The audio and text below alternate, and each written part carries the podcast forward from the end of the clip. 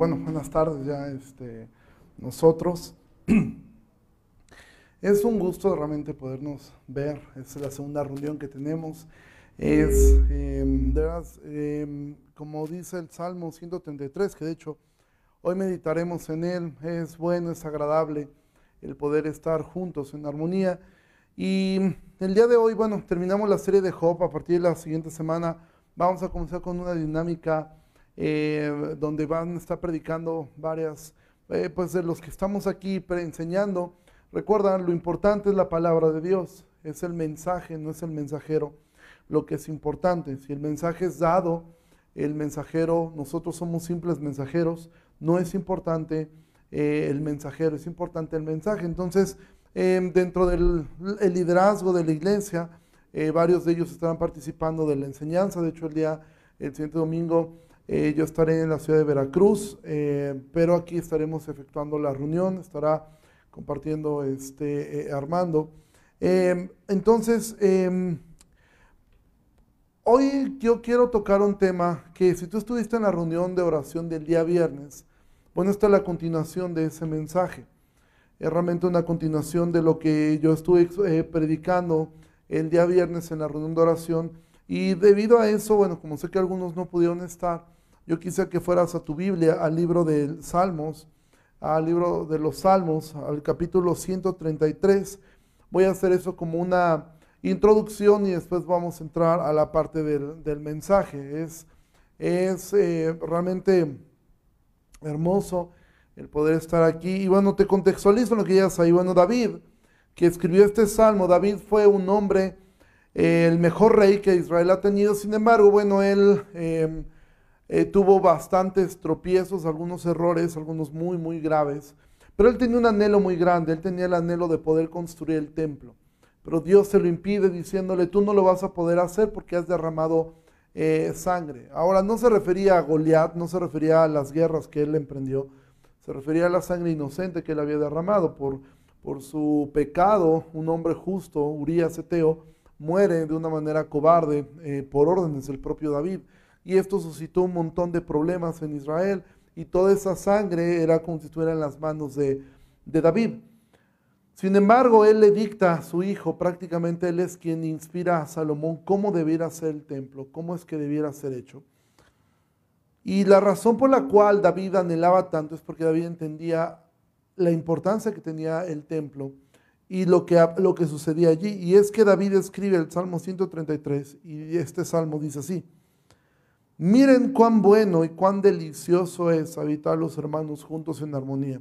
Primera parte, David dice, miren, observen, mediten, vean que estar los hermanos juntos en armonía es algo, primero, es algo bueno, es una buena idea, es algo bueno, es algo benéfico, es algo eh, eh, eh, que trae un beneficio, así como cuando te dicen, come frutas, come verduras, porque eso es algo bueno. El reunirnos, el estar juntos, es algo bueno. Segunda cosa, es algo deleitoso. Es algo que debe producir un deleite, es algo que debe producir una alegría. de hecho, para nosotros el, estar acá, el poder reunirnos, el podernos ver, aunque sea en dos etapas, en la primera reunión vimos a un grupo y ahora los vemos a ustedes, es, es algo deleitoso el poder volver a vernos, el poder de alguna manera, hay unos minutos eh, eh, de poder platicar y a veces no sabes con quién, con quién te toca, te toque platicar. Hoy estuve en, lo que estaba eh, desayunando, platicando con un, con un niño y realmente fue una conversación buena. Eso es la iglesia. Eso es la iglesia, el poder convivir, el poder estar al día con tus hermanos, el poder saber cómo estuvo su semana, el poder llevarte peticiones de oración y también tú poder expresar las tuyas. Es algo, es algo que es un deleite el podernos ver. Aquí podríamos comenzar con algunas preguntas. Realmente para nosotros es un deleite el reunirnos. Y después David dice, es como el buen óleo sobre la cabeza. Este buen óleo era evidentemente este, este óleo con el cual ungían a los sacerdotes, que era algo, era un perfume. Entonces, es como un perfume. El reunirnos es algo que huele bien, es algo que es agradable. Jesús dijo, en esto conocerán que son mis discípulos, en que se amen los unos a los otros.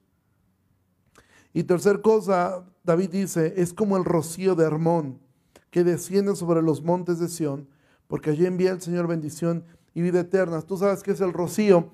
Bueno, si tú te despiertas temprano, tipo 6 de la mañana o un poco antes, tú vas a poder ver que todo está cubierto como por una lluvia muy, muy, este, muy fina. Eso se conoce como el rocío de la mañana. Eso ocurre eh, eh, eh, durante la noche y es algo que ocurre en toda la ciudad. ¿sí? Ocurre en todo, en, todo, en todo el mundo ocurre el rocío. En lugares muy cálidos se evapora muy rápido. Pero eso es lo que ocurre. Entonces él está diciendo, bueno, esto no solamente trae bendición, sino que es la forma como Dios ha decidido que la iglesia puede impactar a, la comunidad. ¿sí? Como un rocío, el reunirnos, el vernos como hermanos, es la forma como nosotros podemos impactar y es a través de lo cual Dios ha decidido salvar a la gente a través de la predicación, a través de la predicación del Evangelio expuesta a través de la iglesia.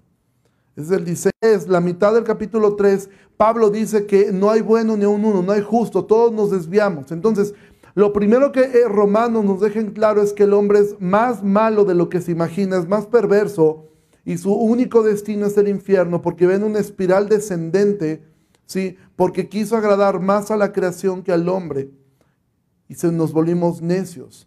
A partir capítulo, la mitad del capítulo 3, Pablo habla acerca de la justificación que es por la fe en Cristo. Va a hablar que únicamente es esto lo que propició la ira de Dios. Y entonces en el capítulo 4, Pablo nos va a hablar acerca de la fe. Va a poner de ejemplo eh, varios ejemplos del Antiguo Testamento para que ellos vean que este siempre fue el plan de Dios. Salvar por medio de la justificación y no por medio de la ley. En el capítulo 5 vuelve a retomar el tema de la justificación Pablo profundiza más en él para que quede claro, no es nuestras obras lo que nos puede salvar, sino únicamente la obra de Cristo. Pero el capítulo 6 entonces, Pablo nos va a dejar en claro que esto no nos puede dejar confiados en decir, ah, ok, entonces pequemos a fin que Dios, pues donde el pecado abundó, abundó la gracia, entonces pequemos libremente, que al fin y al cabo Dios nos va a salvar. Y es entonces Pablo dice, no, no se confundan. ¿Qué pues diremos? ¿Pecaremos para que la gracia abunde? En ninguna manera. Y entonces en el capítulo 7 Pablo nos deja en claro la lucha que el creyente tiene al grado de concluir, miserable de mí, ¿quién me librará de este cuerpo de muerte? Y entonces llegar al capítulo 8, en la primera mitad hablar acerca de la lucha que el creyente tiene dentro de sí y entender que tenemos que mortificar el pecado para hacer morir por el Espíritu las obras de la carne. Si no hacemos eso, moriremos. Y entonces Pablo ha dejado eso totalmente en claro para llegar a esta primera conclusión.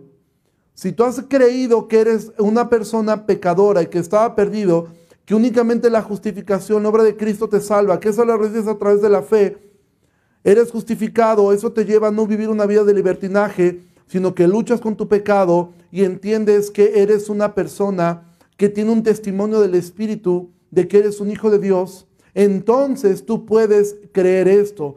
¿Qué te puede separar de su perfecto amor? Absolutamente nada. Y para dejar en claro que nada te puede separar de este perfecto amor, ahora Pablo va a entrar al capítulo 9 del libro de Romanos para hablar acerca de lo que es la elección incondicional de Dios que Dios ha tenido misericordia de quien Él ha tenido misericordia. Y pone el ejemplo de, Jacob y Esaú. A Jacob amé y Esaú aborrecí. Y para dejar más en claro esto, capítulo 10 y capítulo 11, Pablo va a usar de ilustración a Israel. Para dejar en claro, desechado Dios Israel en ninguna manera. Para dejar en claro que los dones y el llamado son irrevocables. Y es entonces que el capítulo 11 ha hablado todo esto y la primera parte de su exposición, Pablo la va a concluir así, capítulo 11, versículo 36. Porque de Él y por Él y para Él son todas las cosas, a Él sea la gloria por los siglos. Amén. Así que, capítulo 12. Y entonces este así que, esto es un conector. Gramaticalmente esto se llama un conector. Esta frase así que es un conector. Primero lo que acaba de decir, porque de Él, por Él y para Él son todas las cosas. Así que, pero también es un conector a todo lo que ha hablado desde el capítulo 1 hasta el capítulo 11. Que quede claro que somos pecadores, que estábamos perdidos, que íbamos al infierno, que ah, éramos enemigos de Dios, que somos justificados únicamente en Cristo eh, eh, a través de la fe y que somos perfectamente amados. Eso es lo que nos deja en claro. Así que, hermanos, ya que les he hablado todo esto, ya que les ha quedado en claro todo lo que he hablado, así que les ruego por las misericordias de Dios que presenten sus cuerpos en sacrificio vivo, santo, agradable a Dios, que es su culto racional. Entonces Pablo dice, este les ruego no es un ruego de por favor háganlo, es una forma irónica de Pablo, de como expresándolo quizá en un en término nuestro, es como por el amor de Dios. Así que si tú crees que Él ha hecho todo esto y que de Él, por Él y para Él son todas las cosas, por el amor de Dios te ruego que presentes por las misericordias de Dios, por lo que Él ha hecho, por la obra en la cruz, por lo que Él hizo por ti. Tú tienes que presentar tu cuerpo como en sacrificio vivo, santo, agradable a Dios, que es su culto racional. ¿Qué significa su culto racional? La forma más fácil de, de, traducirte esto, su culto racional es esto. Es lo lógico que tienes que hacer. Es lo racional que debes hacer. Sí. Es lo normal. Así como respiras, eso es normal. Lo normal es que una persona que ha entendido que ha sido salvada, que ha sido justificada por medio de la fe, esa persona entregará su cuerpo en sacrificio vivo, santo, agradable a Dios, que es nuestro culto racional. ¿Cuál es mi meta en este mensaje? Y este mensaje está eh, pensado para todos. Pero tengo que decirlo así, también está pensado especialmente para quienes siguen viendo la transmisión pudiéndose reunir y no lo hacen. Porque les resulta más cómodo seguir en casa. Entonces, este mensaje está pensado para todos nosotros como un ánimo a que presentemos nuestros cuerpos en sacrificio vivo, santo, agradable a Dios que es lo menos que podemos hacer, que es nuestro culto racional. Porque lo que yo intento responder en esta tarde es esta pregunta. ¿Es esencial la iglesia? ¿Qué significa esencial? La traducción más sencilla del diccionario según la Real Academia de la Lengua Española es importante. Es importante la iglesia. Es importante el congregarnos. Y Romanos 12 para mí es una respuesta a esta pregunta. Porque Pablo dice, ok, les ruego que hagan esto. Y alguien podría preguntar, ¿y cómo podemos hacer eso, Pablo? ¿Cómo es presentar nuestro cuerpo en sacrificio vivo santo, agradable a Dios? Bueno, primera respuesta Pablo va a decir, versículo 2. No se conformen a este siglo, sino transfórmense por medio de la renovación de su entendimiento, para que comprueben cuál sea la buena voluntad de Dios, agradable y perfecta. Entonces, ¿qué significa no se conforma en este siglo? La palabra conformarse aquí no está hablando de conformismo, no está hablando algo de mediocridad. Conformarse significa tomar la forma de, hacerte a una forma. Entonces, este siglo, ¿qué significa este siglo, este tiempo? Podemos traducir este, este texto como no tomes la forma de este tiempo, no hagas las cosas como este tiempo, sino transfórmate por medio de la renovación de tu entendimiento para que compruebes cuál sea la buena voluntad de Dios, agradable y perfecta. Es decir, Pablo dice, si tú quieres saber cuál es la voluntad de Dios, la cual siempre es buena, es agradable y es perfecta, la voluntad de Dios, si tú la quieres conocer, entonces tú tienes que renovar tu entendimiento, es decir, Tienes que ir contra cultura, tienes que ir contra lo que este mundo está haciendo, está enseñando. Actualmente, mira, Sócrates decía esto, no hay nada que comience como siendo algo bueno para la humanidad que no termine en tragedia. Porque los hombres hacemos eso. Cuando descubrieron la pólvora, la finalidad era poder ayudarse a poder dinamitar fácilmente para ahorrarse trabajo eh, en las minas. que terminó siendo algo novedoso y de mucha ayuda, terminó sirviendo para hacer armas. La televisión en un inicio, la radio en un inicio fue ah, un buen invento para comunicarse y terminó siendo algo en lo cual la gente terminó enviciada. Lo mismo la televisión, lo mismo el Internet. Actualmente nosotros vivimos en una época donde las redes sociales, y de hecho ahorita mismo, de hecho hay más gente ahora viéndonos en línea, ahorita que yo estaba checando, el último momento que yo chequé éramos casi 80 personas, lo cual significa que eh, suponiendo que en algunas casas están dos o tres personas, eh, por familia viendo una transmisión, estamos hablando que en este momento probablemente hay cerca de 140 personas viendo esta transmisión, más las personas que estamos en este lugar. De hecho, hay más personas viendo esta transmisión. Y dicho como un exhorto, si tu iglesia local se está reuniendo y tú no tienes una razón por la cual quedarte en casa y tú no estás dentro de la población de riesgo, tú deberías considerar reunirte y no estar viendo la transmisión de, eh, este lugar si tú perteneces a una iglesia local. ¿Por qué? Porque no debemos tomar la forma de este siglo. Este siglo encontró y es bueno hacer ahora oficina en casa, hacer escuela en casa a través de estos medios, que ahora nos sirvieron muchísimo, fueron de mucha bendición durante seis meses en los cuales, por órdenes del gobierno y por prudencia, nos guardamos. Pero ahora el mundo ha encontrado que esto es funcional y es bueno, ellos tienen metas distintas. Esto en algunas empresas ha generado mayor productividad, ha generado mejores resultados y para ellos está bien. Ahora esto es la tendencia de este siglo, es la tendencia de este tiempo. Hagamos todo en línea. Esta es la tendencia. Pero si tú quieres saber cuál es la voluntad de Dios, la cual Pablo dice que es buena, agradable y perfecta, nosotros tenemos que renovar nuestro entendimiento, como a través de la palabra.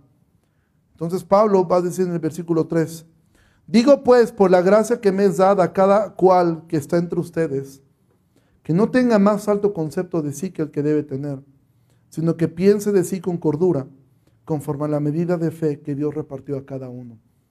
¿Cuál es este concepto correcto? ¿Cómo es que tú puedes tener? ¿Cómo logro eso, Pablo? ¿Cómo sé?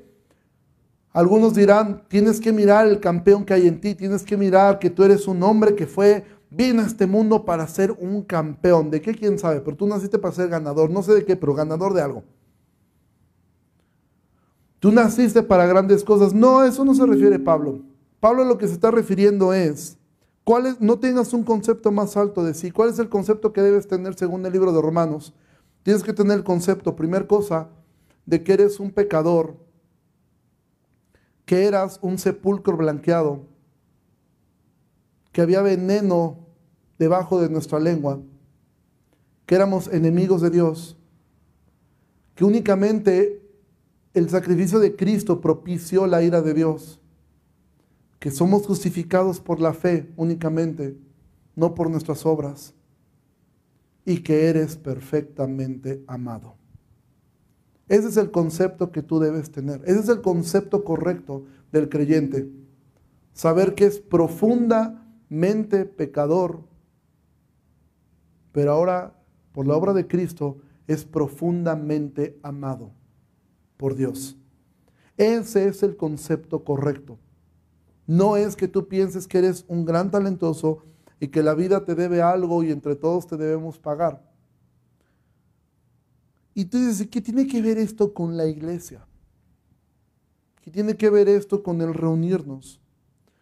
Porque Pablo tú podríamos pensar, ok, primera pregunta, Pablo, ¿cómo logro presentar mi cuerpo en sacrificio vivo? Bueno, Pablo dice, no te conformes a este siglo, transforma eh, eh, eh, por tu mente, por la renovación de tu entendimiento. ¿Y cómo logro eso, Pablo? Bueno, primera cosa, no tengas un concepto mayor de ti mismo. O sea, piensa de ti con cordura.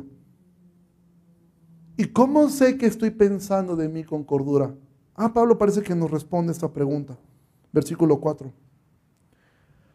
Porque de la manera que en un cuerpo tenemos muchos miembros, pero no todos los miembros tienen la misma función, así nosotros siendo muchos somos un cuerpo en Cristo y todos miembros los unos de los otros. ¿Cómo sabes que tienes un concepto correcto de ti mismo? Que tienes claro que eres parte de algo, eres parte de un cuerpo, eres parte de un cuerpo que se llama iglesia local. Esa es la forma como tú puedes comprobar. Si tú piensas, sí, yo soy parte de la iglesia local, pero um, yo no voy a tomar riesgos innecesarios, probablemente tú tienes un concepto más alto de ti del que deberías tener.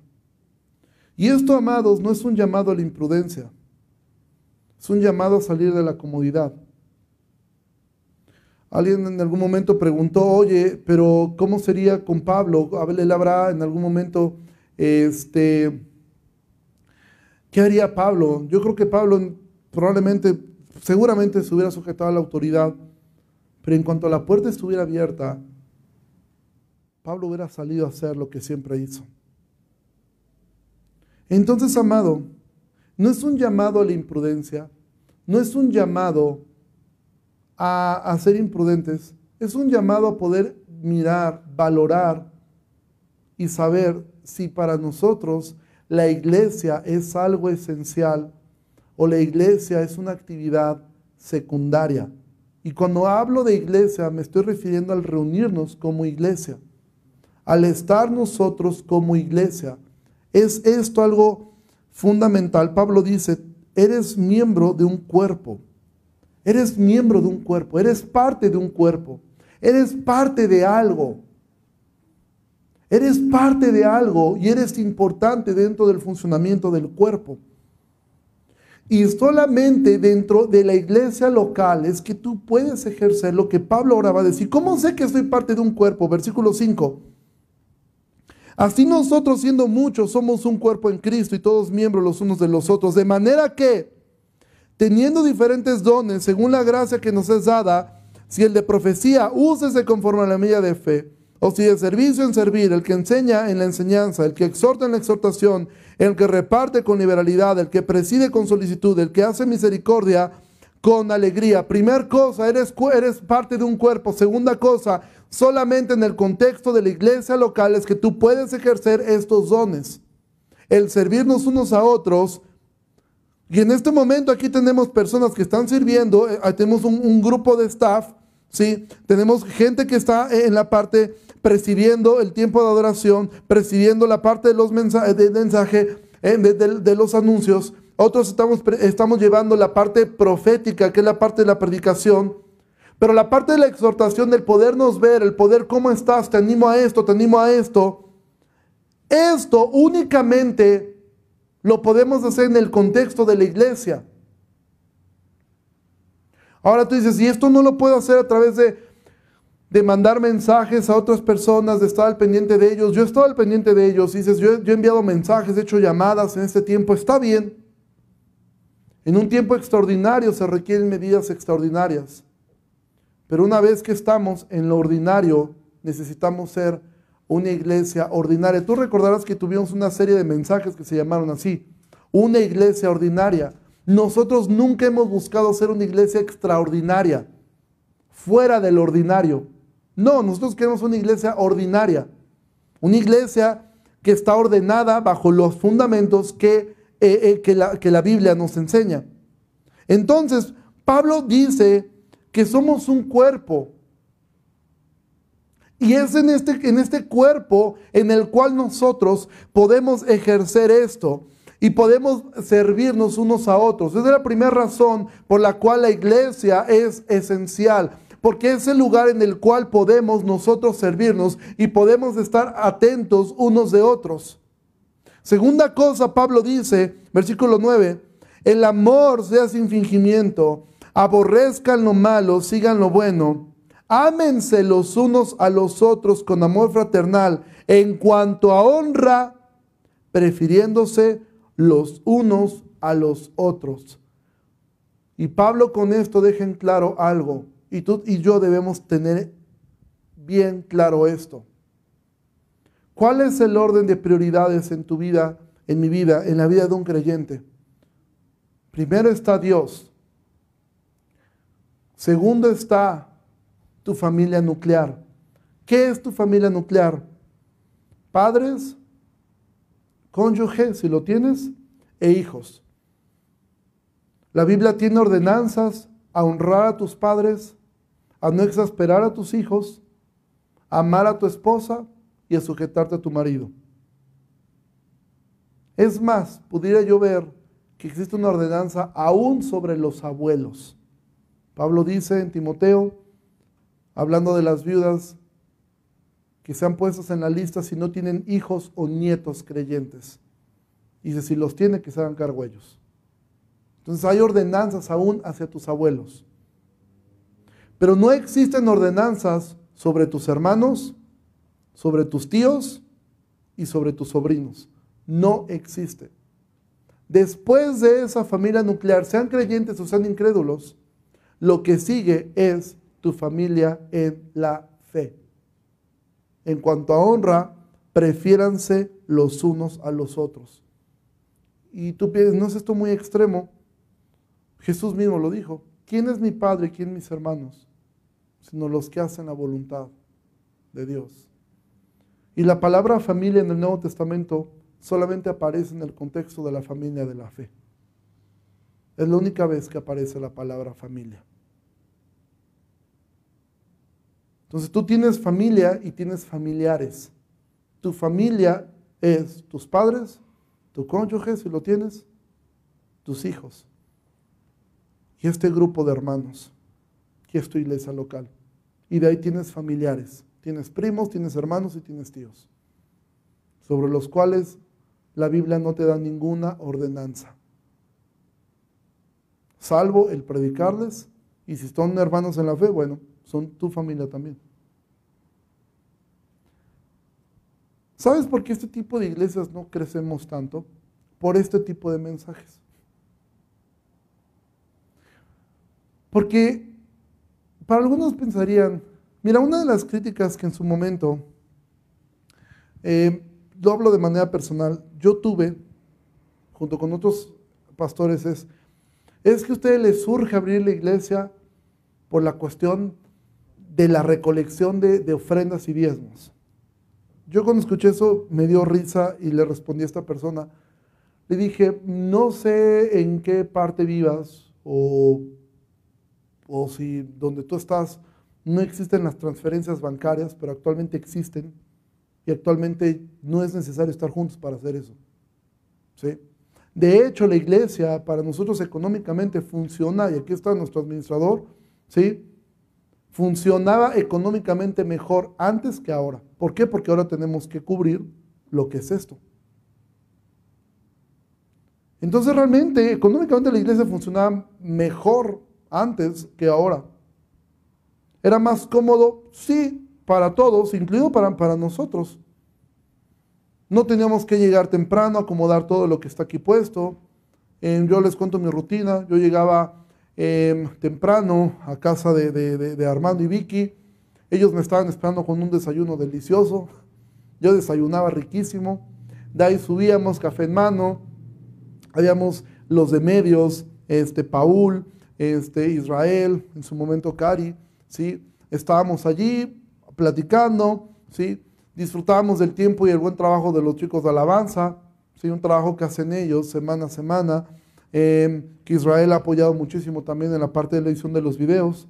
Lo disfrutábamos, de ahí yo predicaba y de ahí cada quien para su casa. ¿Sí? ¿Era más cómodo? Sí, era muchísimo más cómodo. Para, para nosotros también. Era más funcional y estábamos sujetos a menos estrés. Pero resulta que en esta parte hubo un momento de mostrar amor en quién cuidarnos unos a otros, eso es cierto. ¿Sí? Pero ahora esta forma es, versículo 11, en lo que requiere diligencia, no perezosos.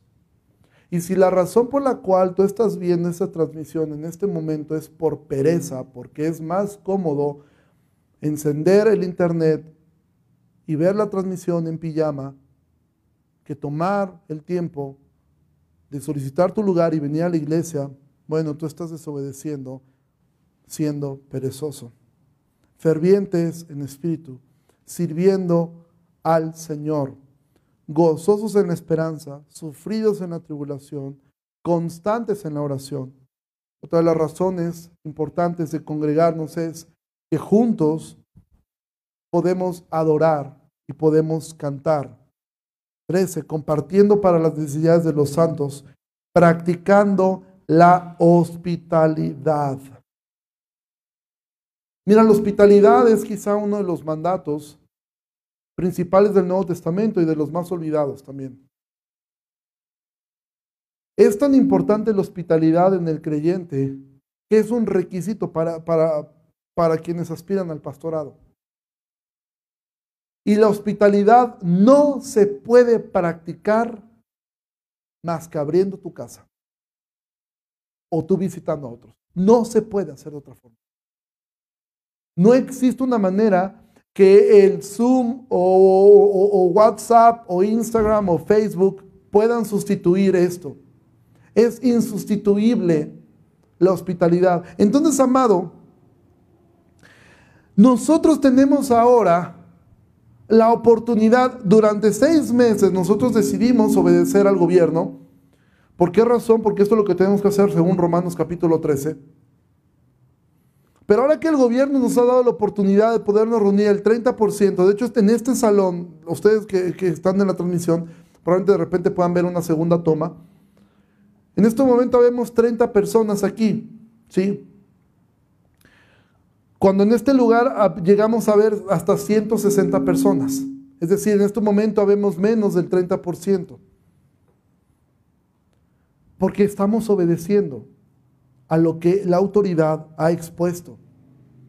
Porque esto no es un llamado a la irresponsabilidad. Esto no es un llamado a ser irresponsables y ser negligentes. Esto es un llamado a analizar los motivos de, de nuestro corazón.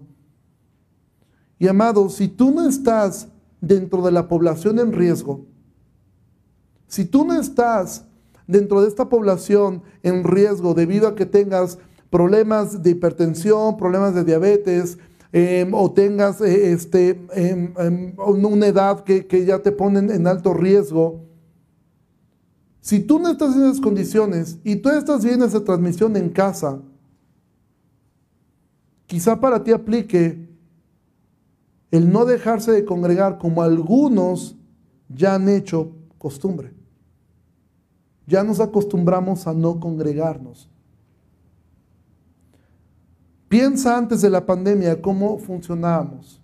Y recuerda cuando la gente te decía, mira, tú le predicabas a dices, oye, vamos a la iglesia, a mí es importante. No, fíjate que yo estoy viendo las transmisiones por ahí, este, pues las veo por internet. De verdad, muchas gracias. Yo por ahí las veo. ¿Qué, era que les decíamos nosotros? Es que una transmisión no sustituye la iglesia. Pero después de seis meses parece que pensamos, no, pues sí, sí lo sustituye. Estamos bien. Estamos tranquilos, estamos en paz, estamos cómodos. Y yo con que cumpla con mirar la transmisión y por ahí mandar mi ofrenda, yo estoy bien ya no me pidas nada más. Y entonces, ¿en dónde queda el poder practicar la hospitalidad? El poder usar nuestros dones para servirnos entre nosotros. Como ahora que hay un grupo de gente que lo está haciendo. Y todos estamos llamados a eso, hermanos.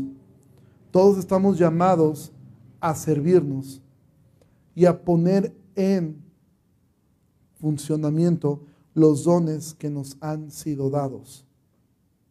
Porque, amados, Dios diseñó la iglesia. ¿Has escuchado esto? Cuando la gente te responde, yo busco a Dios a mi manera. ¿Qué decimos a eso? No, Señor. Dios ha establecido una forma en que Él debe ser buscado. Dios la estableció. Y ahora parece que escuchamos, yo me reúno a mi manera. Amado, si el gobierno nos diera oportunidad de reunirnos solamente 10 personas y hubiera 60 personas dispuestas a reunirse, nosotros haríamos 6 reuniones. De hecho, nosotros íbamos a hacer 3 reuniones. Pero pues resultó más cómodo para la mayoría quedarse en casa viendo la transmisión. Ahora, respondiendo a la pregunta, ¿la iglesia es esencial? Tú vas al supermercado, ¿por qué razón? Porque tienes que comer, tienes que salir y te expones a lo que está sucediendo porque tienes que salir a hacerlo. Yo platicaba el viernes que el día viernes fui a Costco y en un momento dado ya ven que las filas ahí son enormes, nunca he entendido por qué razón. Todo el mundo hace memes de los Oxxo, de que no abren todas las cajas. Creo que los memes deben estar en Costco, no entiendo por qué no abren todas las cajas y hay un mundo de gente. Y de repente hay como que se desordenó un poquito, porque generalmente es muy ordenado todo en Costco, pero se desordenó un poquito y se hizo una fila muy grande.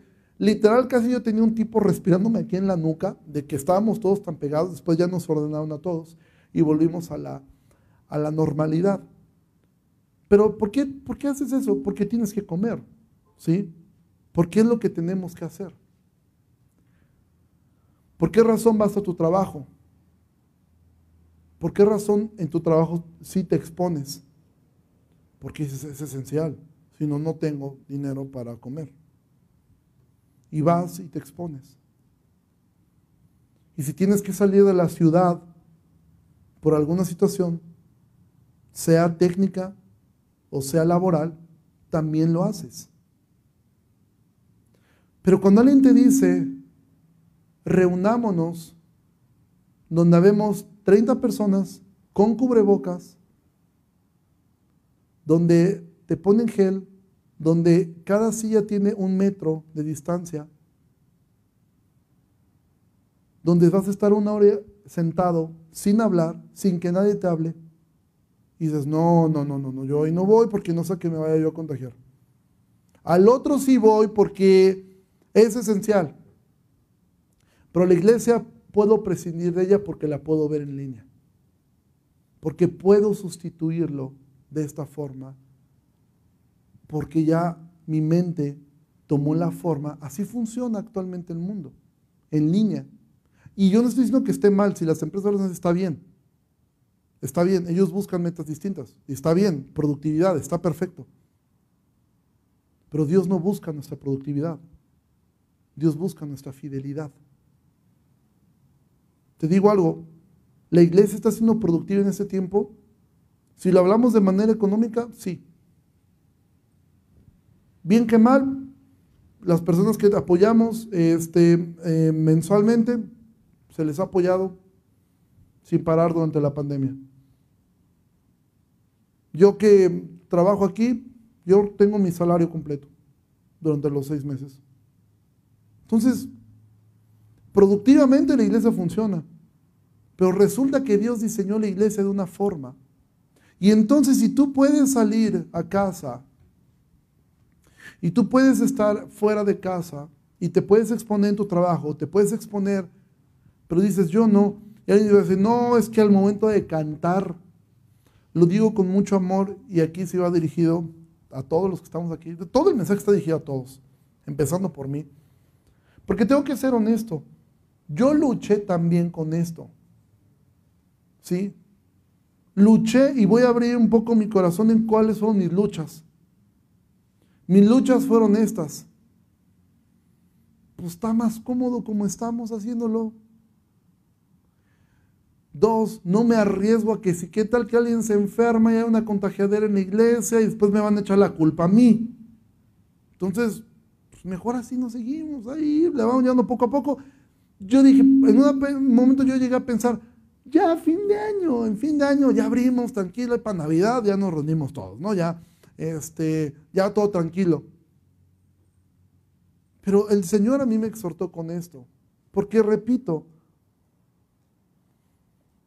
la iglesia es esencial, el reunirnos es esencial. Por lo menos eso pensábamos todos antes de la pandemia. Por eso veníamos. Ahora con la pandemia parece que no, no es tan esencial, realmente lo podemos hacer distinto. Antes es que cuando cantamos no nos estamos exponiendo, y lo digo con todo amor, con todo cariño, amados.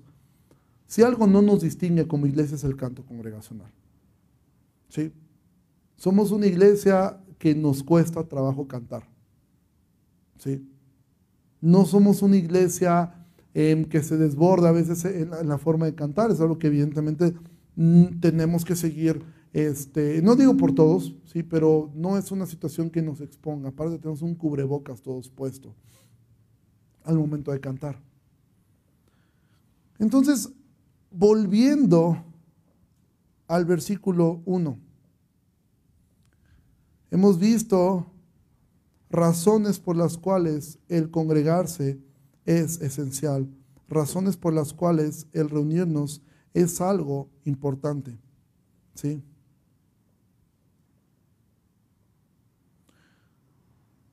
Es importante reunirnos, es importante, es importante el estar juntos. Porque Pablo dice, les ruego por las misericordias de Dios, por lo que Él ha hecho por ustedes. Por lo que Él ha hecho por ustedes, les ruego que presenten sus cuerpos en sacrificio vivo. Santo, primer cosa.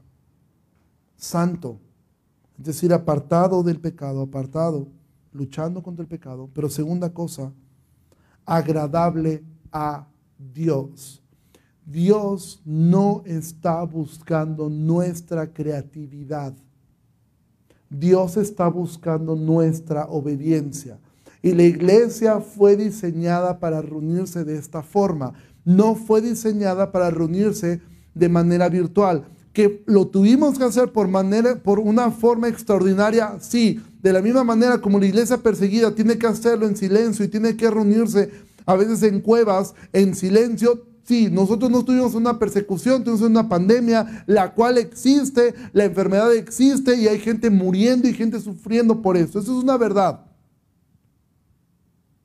Pero la iglesia fue diseñada para reunirse corporalmente. Ese es el diseño que Dios dio sobre la iglesia. Esa es la forma. Y alguien pudiera pensar, pero está funcionando bien así. Estamos viendo, nos estamos teniendo grupos pequeños, estamos teniendo reuniones de hombres, reuniones de mujeres. Estamos bien así.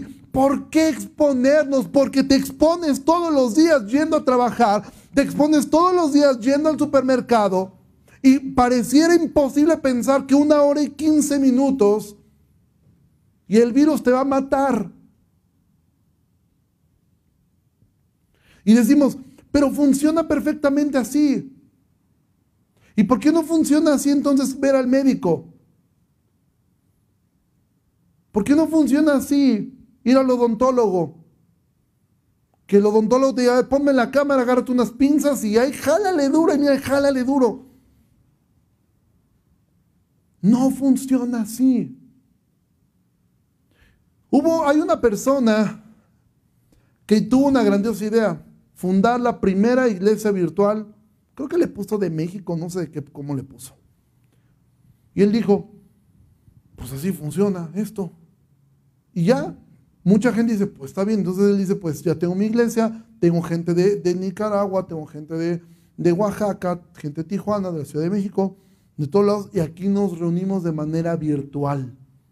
Y así funcionamos bien porque su mente ya tomó la forma de este siglo, de este tiempo. Este tiempo todo el mundo lo hace así, hagámoslo así. ¿Sabes? En la Biblia habla acerca de, hubo dos jovencitos que fueron muy creativos un día. Dios dijo, así se hace el incienso que se pone en la casa. Y hubo dos jovencitos que dijeron, yo me sé otra receta. Y en una de esas hasta huele más bonito. A lo mejor me economizamos. Yo no sé cuáles fueron las motivaciones de Nadab y su hermano para cambiar la receta del incienso. No sé si fue por pereza, no sé si fue porque dijeron, mira, podemos economizar, no sé si fue porque dijeron, mira, este huele más bonito. No sé cuál fue la razón por la cual ellos cambiaron la receta del incienso. Lo que sé es que cuando lo hicieron ofrecieron fuego extraño y salió fuego de la presencia del Señor que los consumió. Y tú dices, ¿qué Dios tan exagerado? Nomás le cambió la receta. A lo mejor lo hicieron con buenas motivaciones, pero es que a Dios no le está buscando tu creatividad, está buscando mi obediencia. Hubo otro hombre que sabiendo que Dios había dicho, cuando muevan el arca del pacto, el arca del pacto se mueve sobre los hombros de los levitas. Pero hubo un rey que dijo, yo tengo otra idea. Como ya tiene un buen rato que tenemos el arca lejos, vamos a traerla de esta forma. ¿Saben qué? Y a lo mejor el dijo, ok, preparamos a los levitas. No, no, no, no, no. ¿Sabes qué? Los levitas los quiero al frente. Pero atrás se me está ocurriendo una, unas carretas así bien puestas con unos bueyes grandes. Ahí subimos el arca y ahí la movemos. ¿Cómo ven, chavos? Y todos dijeron, suena, suena creativo, David. ¿Sabes qué ocurrió? Murió uno por la creatividad de David. Y por el otro cree que su mano era más limpia que el suelo y meter la mano y agarrar el arca cuando dijo nadie toca el arca. Porque Dios no está buscando nuestra creatividad.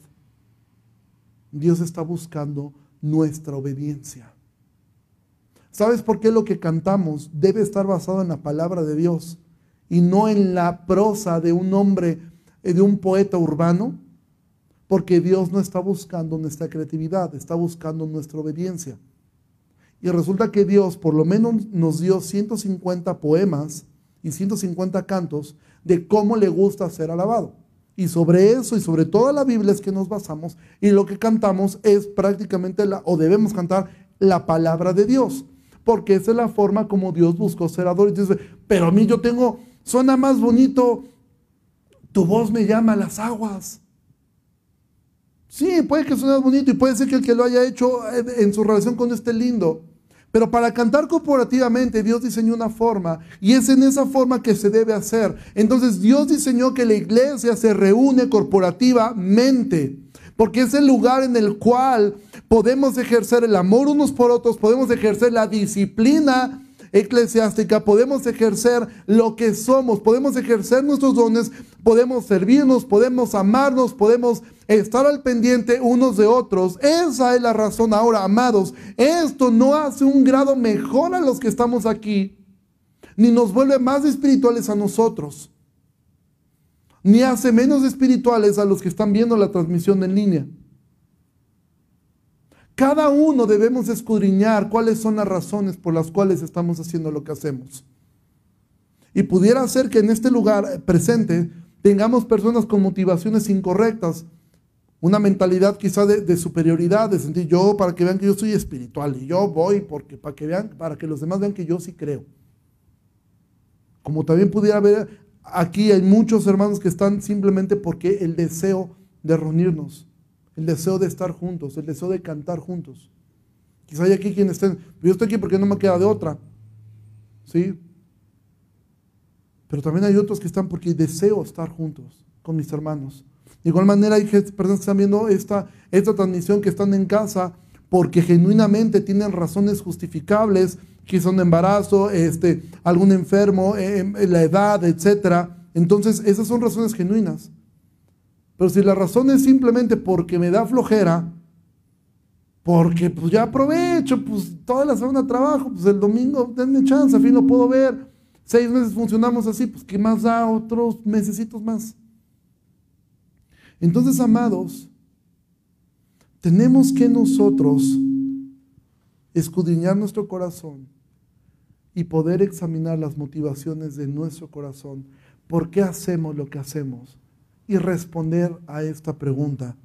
¿La iglesia es esencial o no lo es? Es esencial la iglesia.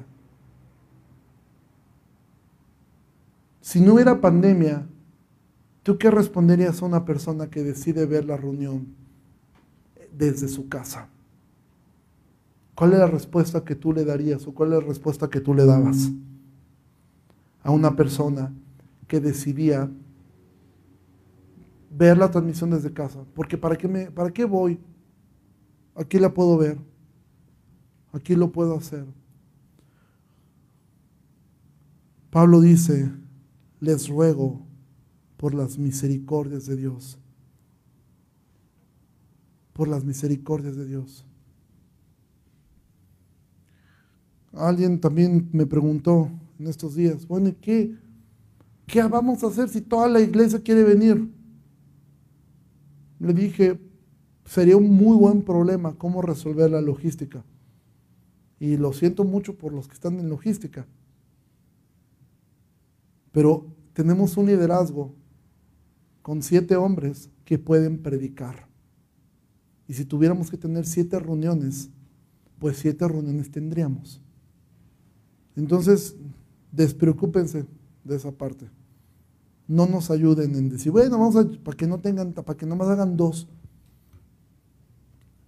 Si la semana que entra sube a, ahorita son 60 personas las que han mostrado interés en reunirse. Si la semana que entra fueran 90, haremos tres reuniones. Si fueran 120, haremos cuatro reuniones. ¿Sí? ¿Por qué? Porque estamos comprometidos en que la iglesia es esencial. No es por comodidad, no es por conveniencia, no es por un aire de superioridad, es por simple obediencia a lo que Dios diseñó. Dios diseñó la iglesia de una forma, amados. Dios la diseñó así y no estamos bajo persecución, no estamos bajo, un gobierno que nos está, eh, está amenazando de muerte si nos reunimos. Estamos en un lugar que tiene una libertad de culto. Estamos en un lugar que nos permite reunirnos. Entonces tenemos todo este derecho de podernos reunir y de poder ejercer el poder reunirnos, el poder tener esta libertad de culto. Entonces, amados, em, para quienes están, estamos aquí reunidos, escudriñemos nuestro corazón. ¿Cuál es la motivación de estar aquí? Porque no me quedó de otra, porque lo tuve que hacer. Y, y si tú estás en casa, ¿cuál es la motivación de quedarte en casa? el miedo, el que en el fondo no crees que esto es esencial, aunque hacer viajes de trabajo o salir de la ciudad por placer o hacer otra cosa, sí lo es. Pues reunirte con tus hermanos no consideras, dices que no, se puede hacer de otra forma. Recuerda, Dios diseñó la iglesia así. Así la diseñó. Y es así como la tenemos que hacer aunque nos resultara a todos más cómodo hacerlo de la otra forma. Porque te repito, por lo menos para mí ahora que estoy, estas dos semanas que he predicado dos veces, y estas dos semanas, semana pasada y esta semana, la semana pasada en la tarde viajo a Cardel y hoy vuelvo a viajar a Cardel a predicar a otra iglesia, para mí lo más cómodo sería, ¿sabes qué? Hagamos un video, me ven acá y me ven allá y todos conformes y tranquilos. O sea, ¿para qué, ¿para qué hacemos tanta cosa, hombre? tanta movedera, porque así diseñó Dios la iglesia y porque Él es digno de nuestra obediencia, porque Él es digno, porque Él mostró todo y Él dio todo por nosotros. Y repito, no estoy haciendo un llamado a la imprudencia, ni estoy haciendo un llamado a la negligencia. Usaremos el cubrebocas, yo me lo quito porque estoy lejos de ustedes y termino la reunión, me lo pongo y, hago lo que todos estamos haciendo. ¿sí? No es un llamado a eso, es un llamado a escudriñar nuestro corazón.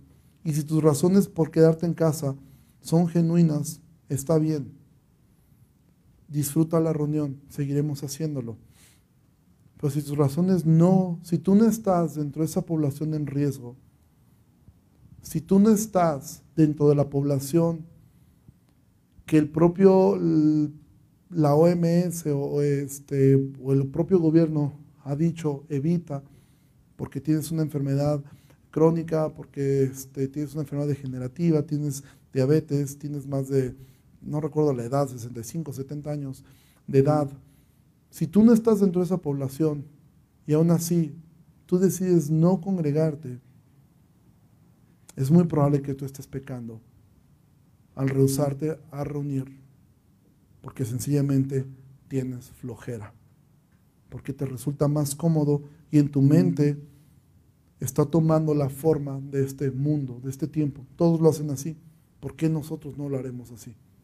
Así funciona la escuela de mi hijo, así funciona parte de mi trabajo.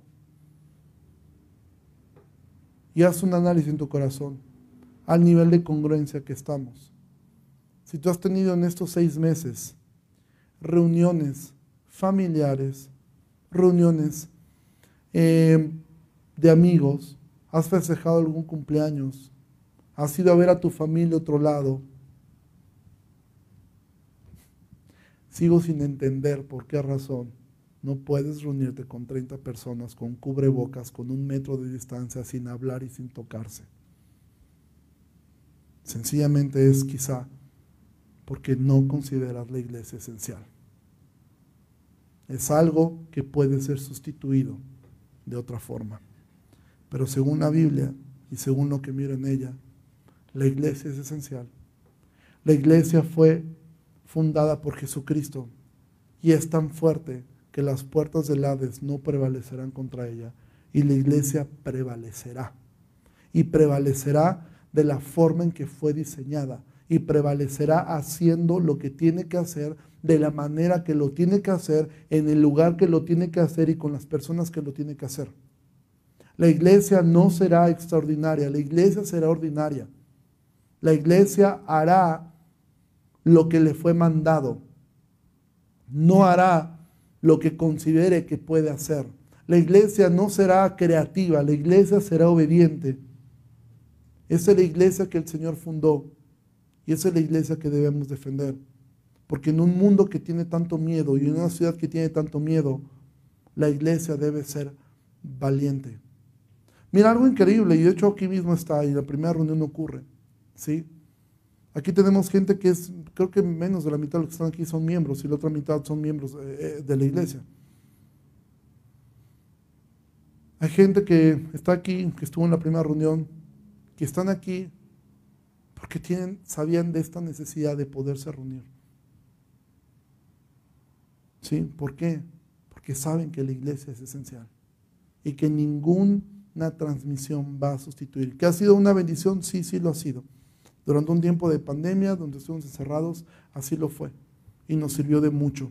Pero ahora mismo, amados, busquemos que esto que fue una bendición no termine siendo un lastre para la iglesia. Que ahora digamos, ¿por qué no lo hacemos así? Así está más cómodo. Así no nos arriesgamos. Déjame que me arriesgue en el trabajo, déjame que me arriesgue saliendo a, mis actividades, déjame que me arriesgue reuniéndome con mi familia. Y no sé por qué piensas que tu familia no, no, no, no hay un riesgo de contagio, ¿sí? O tus amigos. Pero asumes, dices, no, pero la iglesia, mejor ahí no. No sé que me vaya a contagiar. Está bien ser prudente y está bien hacerlo. Y sigámoslo haciendo. Usemos el cubrebocas, usemos el gel, hagamos lo que tengamos que hacer cuídate, ¿sí? Pero amado, seamos congruentes con la fe que profesamos y presentemos nuestros cuerpos en sacrificio vivo, santo y agradable a Dios. Hagamos la iglesia como a Dios le agrada, no como a nosotros nos agrade más. Ponte pie, vamos a terminar orando. Señor Jesús, te agradezco mucho en esta en esta tarde por tu palabra. Señor, te ruego que no permitas que nuestro corazón se enfríe. No permitas que caigamos en una comodidad. No permitas que el diablo gane terreno en nuestra mente. Porque estamos siendo tan bombardeados aún por otros creyentes que probablemente, genuinamente, piensen distinto, pero que nosotros podamos seguir siendo fieles, aunque nos tachen de extremistas, nos tachen de anticuados, de conservadores, de cerrados. Señor, lo que deseamos es ser una iglesia bíblica y poder hacer las cosas como fueron ordenadas por ti, a fin de ser una iglesia ordinaria, no una iglesia que se sale del ordinario para hacer cosas a como ellos creen que funcione, como resulte más cómodo.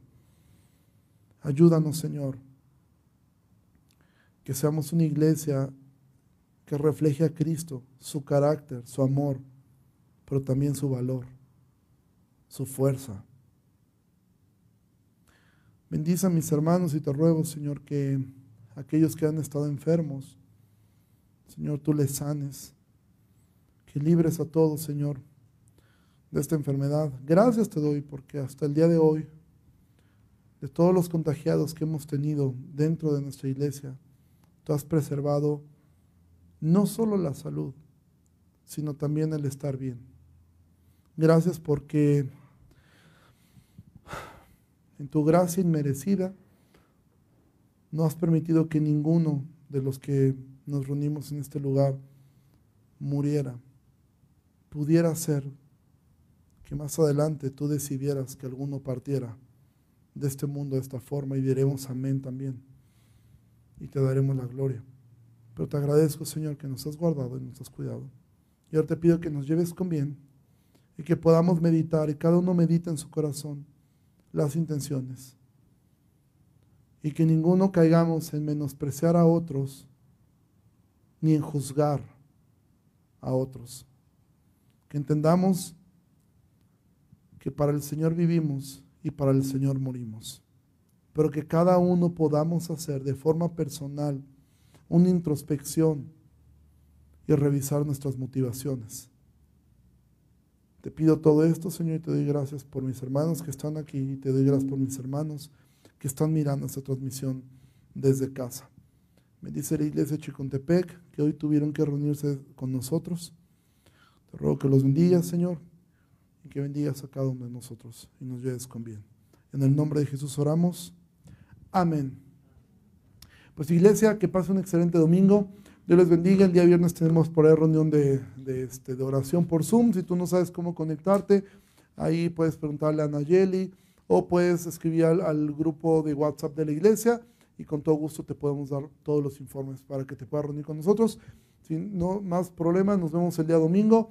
Eh, recuerda a los que nos están viendo, si tú quieres estar aquí presente, simplemente escribe eh, para podernos ah, organizar y podernos ver aquí. Dios les bendiga mucho y Dios les bendiga. Gracias.